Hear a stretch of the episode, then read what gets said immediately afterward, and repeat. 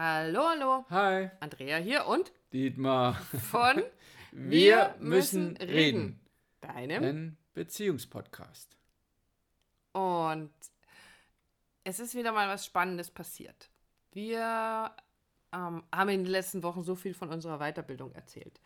Wir haben gestern ein, äh, uns wieder ein Video dazu angeguckt, ähm, so drei Stunden lang Fortbildung, ähm, sehr intensiv, sehr spannend und waren durch mit der ganzen Geschichte. Und dann wartet natürlich so das Alltägliche, der, der Haushalt. Also es war irgendwie gestern Abend, es war schon dunkel. Das macht auch keiner, ne? Was also, macht keiner? Ja, der Haushalt, der könnte auch mal. An seiner Einstellung arbeiten. Genau. Tut er nicht. Okay. Tu, hat er irgendwie. Nein. Also ich weiß nicht, wie das Ja. bei euch ist da draußen. Bei uns macht Funktioniert der nicht, ne? auch nichts von selber. Naja, auf jeden Fall wollte dieser Biomüll rausgebracht werden und äh, Biomüll rausgebracht und höre, als ich draußen bin, irgendwie so ganz, äh, ja, es war gar nicht mal großartig laut oder so und ich habe es auch erst gar nicht zuordnen können. Auf jeden Fall habe ich mir eingebildet, jemanden um Hilfe rufen zu hören. Und da es schon dunkel war und wir in so einer Seitenstraße wohnen, ähm, hat es auch einen Moment gedauert, bis ich festgestellt habe, oh hoppla, da tatsächlich, da lag äh, ein Mensch auf der Straße, Ein Parkplatz. auf dem Parkplatz ähm, und hat um Hilfe gerufen, kann man jetzt gar nicht so richtig sagen, aber ein bisschen so gewimmert eigentlich mehr. Und ähm, ich bin dann, habe dich gerufen, Mm. bin dann hin und ähm, Also keine, weiß ich nicht, keine zehn Meter vom Haus weg, oder? Genau. So ungefähr. Ähm, und da lag ein Mann, ziemlich betrunken, ähm, und hat, ja, um Hilfe gerufen. Und wir haben dann auch den Notarzt gerufen und du bist dann los, weil der wohnte tatsächlich bei uns irgendwie um Was er noch rausbekommen hat, also hat immer irgendwie, er war der deutschen Sprache auch nicht so, so mächtig, aber das, darum geht es jetzt gar nicht. Ähm, und hat äh, so seine Jacke so ein bisschen immer aufgemacht und ich habe da reingefasst, weil er Dokumente irgendwas gesagt haben, dann war ein, sein Ausweis mit drin. Ähm, und dann wussten wir auch den Namen. Und dann hat er auch gesagt, äh, wo, wo er wohnt. Und das ist quasi eine Querstraße zu unserer.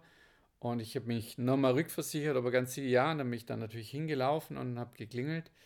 Und ähm, ja, es war etwas wirr dort, wer da wie, wo, wen kennt und Zuständige ist. Ich habe dann aber seine Frau gefunden, weil er irgendwas auch gesagt hat, seine Frau, Frau wohnt damit, also nicht alleine. Und dann sind zwei, drei, also unter anderem auch seine Frau mit, mitgekommen, weil ich natürlich geschildert habe, der liegt da auf dem, auf dem, auf dem Parkplatz und es muss man dazu sagen, es war spät abends, also es war dunkel und es war kalt. Wir hatten irgendwie zwei Grad, null Grad, also ja, irgendwie warm auch einfach nicht. Angst gehabt, um, man weiß ja nicht, was, was mit dem ist.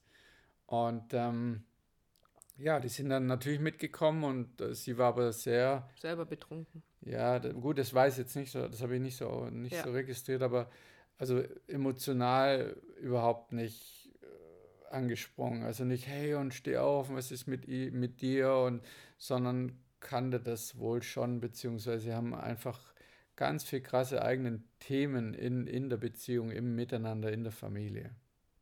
Ganz sicher sogar. Also, ähm, um die Kur Geschichte kurz fertig zu machen, es kam dann der Krankenwagen und äh, wir hatten auch mittlerweile eine Decke geholt. Aber was uns so beschäftigt hat an der ganzen Geschichte, also es hat sich alles aufgelöst, ähm, was uns aber im Nachhinein wirklich sehr, sehr beschäftigt hat, war das Thema Familiensysteme. Du hast es gerade schon angesprochen.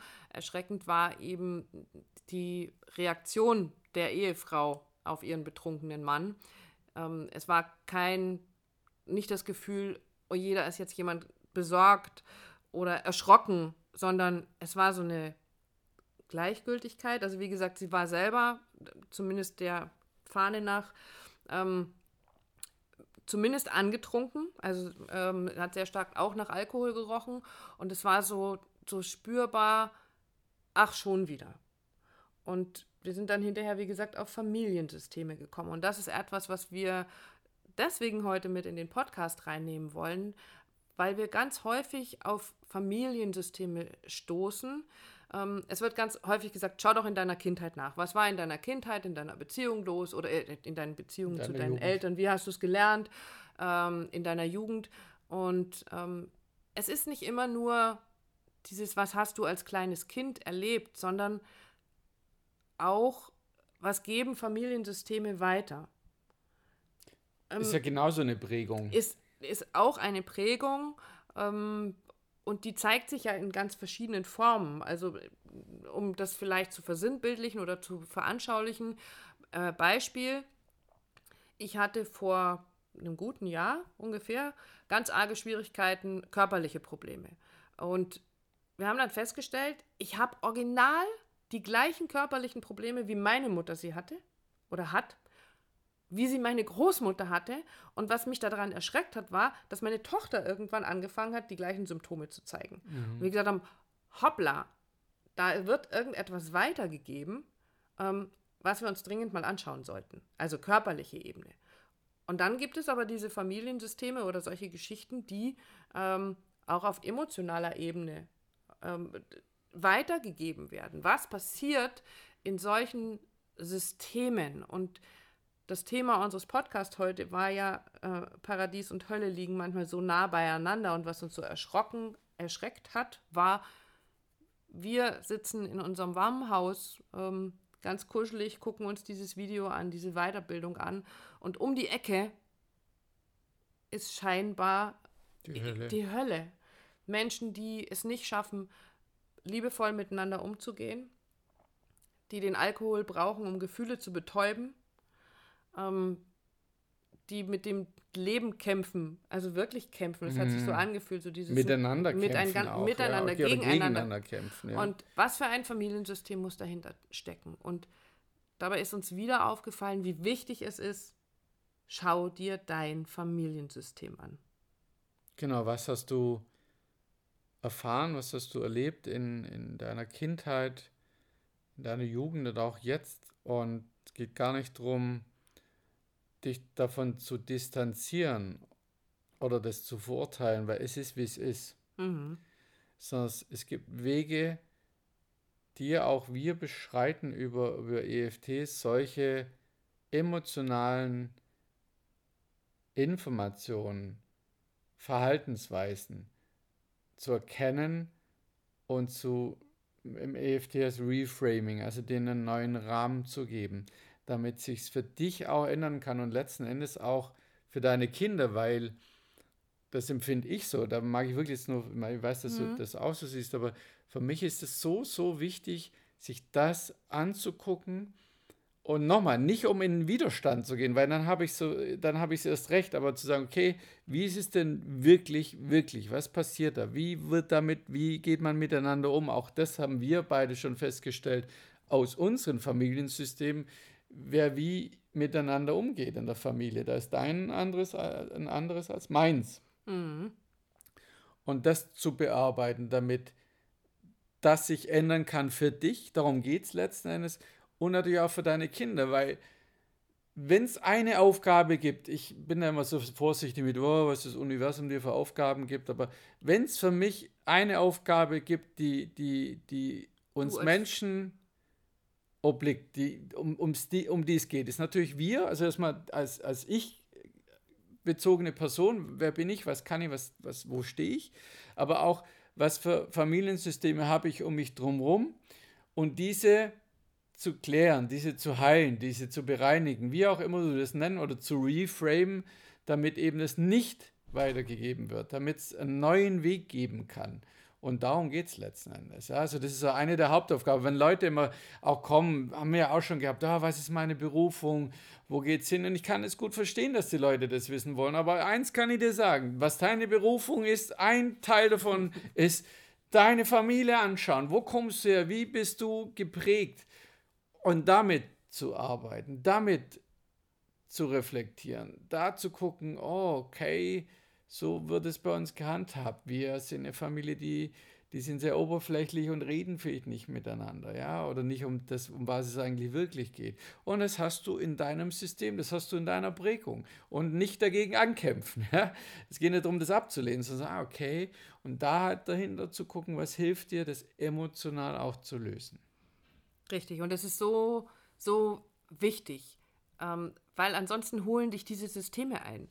Also wir haben so oft erlebt, dass wenn ein Teil ähm, einer Beziehung, wenn ich diese alten Themen nicht aufarbeite, wenn ich sie mir nicht anschaue, sondern eben in den Widerstand gehe und sage, ich lehne das total ab, was da in meiner Familie war. Ja, das kann alles gut sein, aber wenn ich damit nicht aufräume, dann holen mich diese Systeme wieder ein. Und das ist so erschreckend wie wahr. Einfach aus unserer Erfahrung ja, raus. Naja, nicht nur das, also wir haben jetzt eben mit, mit unserer mittleren Tochter äh, Friends angefangen, die Staffeln zu gucken. Mhm.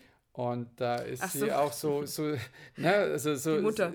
Ja, sie, mhm. sie ist wie ihre Mutter. Lehne ist natürlich total ab, aber wird sich dessen bewusst, verdammt nochmal, ich bin genauso wie meine Mutter. Ja, also worüber kommt diese Prägung aus Kindheit, aus Jugend, aus dem immer und immer wieder? Und es geht ich sage es gerne nochmal, nicht darum, die Mutter zu verurteilen und auch nicht die Sache an sich, sondern sagen, will ich das? Was brauche ich, damit ich das für mich verändern kann? Ja, und wenn ich äh, noch ein Beispiel nehme, was äh, eben auch da ähm, reinspielt, ist, mein Papa zum Beispiel hat sehr viel Gewalt in seiner Kindheit erlebt. Er ist von seiner Mutter und von seinem Vater noch mit einem Lederriemen äh, geschlagen worden. Und für meine Eltern war es vollkommen klar, wenn sie mal Kinder haben, dann gibt es das nicht. Es gibt keine Schläge. Und das gab es bei uns nie.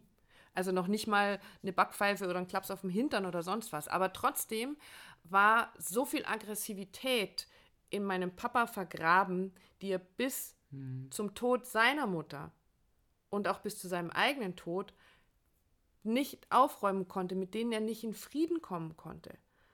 Meine hm. Großmutter mhm. ist alleine gestorben, weil mein Vater so verbittert war, war, so im mhm. Schmerz war und dann nicht rauskam, weil er diese alte Geschichte zwar für sich seiner Meinung nach gedreht hat, indem er sagt, meine Kinder werden mhm. niemals Schläge von mir bekommen, haben sie auch nicht bekommen und es ist alles gut, aber er hat es für sich nicht aufräumen können. Und das, dieser Schmerz hat ihn begleitet, bis er gestorben ist. Und das ist so traurig und das muss nicht weitergehen. Das darf an einer Stelle aufhören. Und unsere Aufgabe ist wirklich, lass es aufhören.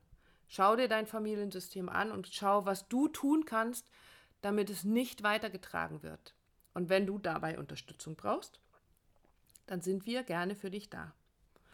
Und helfen dir dabei und du brauchst uns einfach nur eine Nachricht zu schicken und du weißt es schon, entweder an willkommen at wir müssen reden.online oder du schreibst Dietmar eine WhatsApp an die 0171 385 3875. Oder du schreibst mir eine Nachricht an die 0176 211 234 24. Und wir freuen uns darauf, dir und euch ein Stückchen weiter zu helfen, alte Geschichten aufzulösen und eine wirklich glückliche Beziehung zu führen. Bis zum nächsten Mal. Tschüss.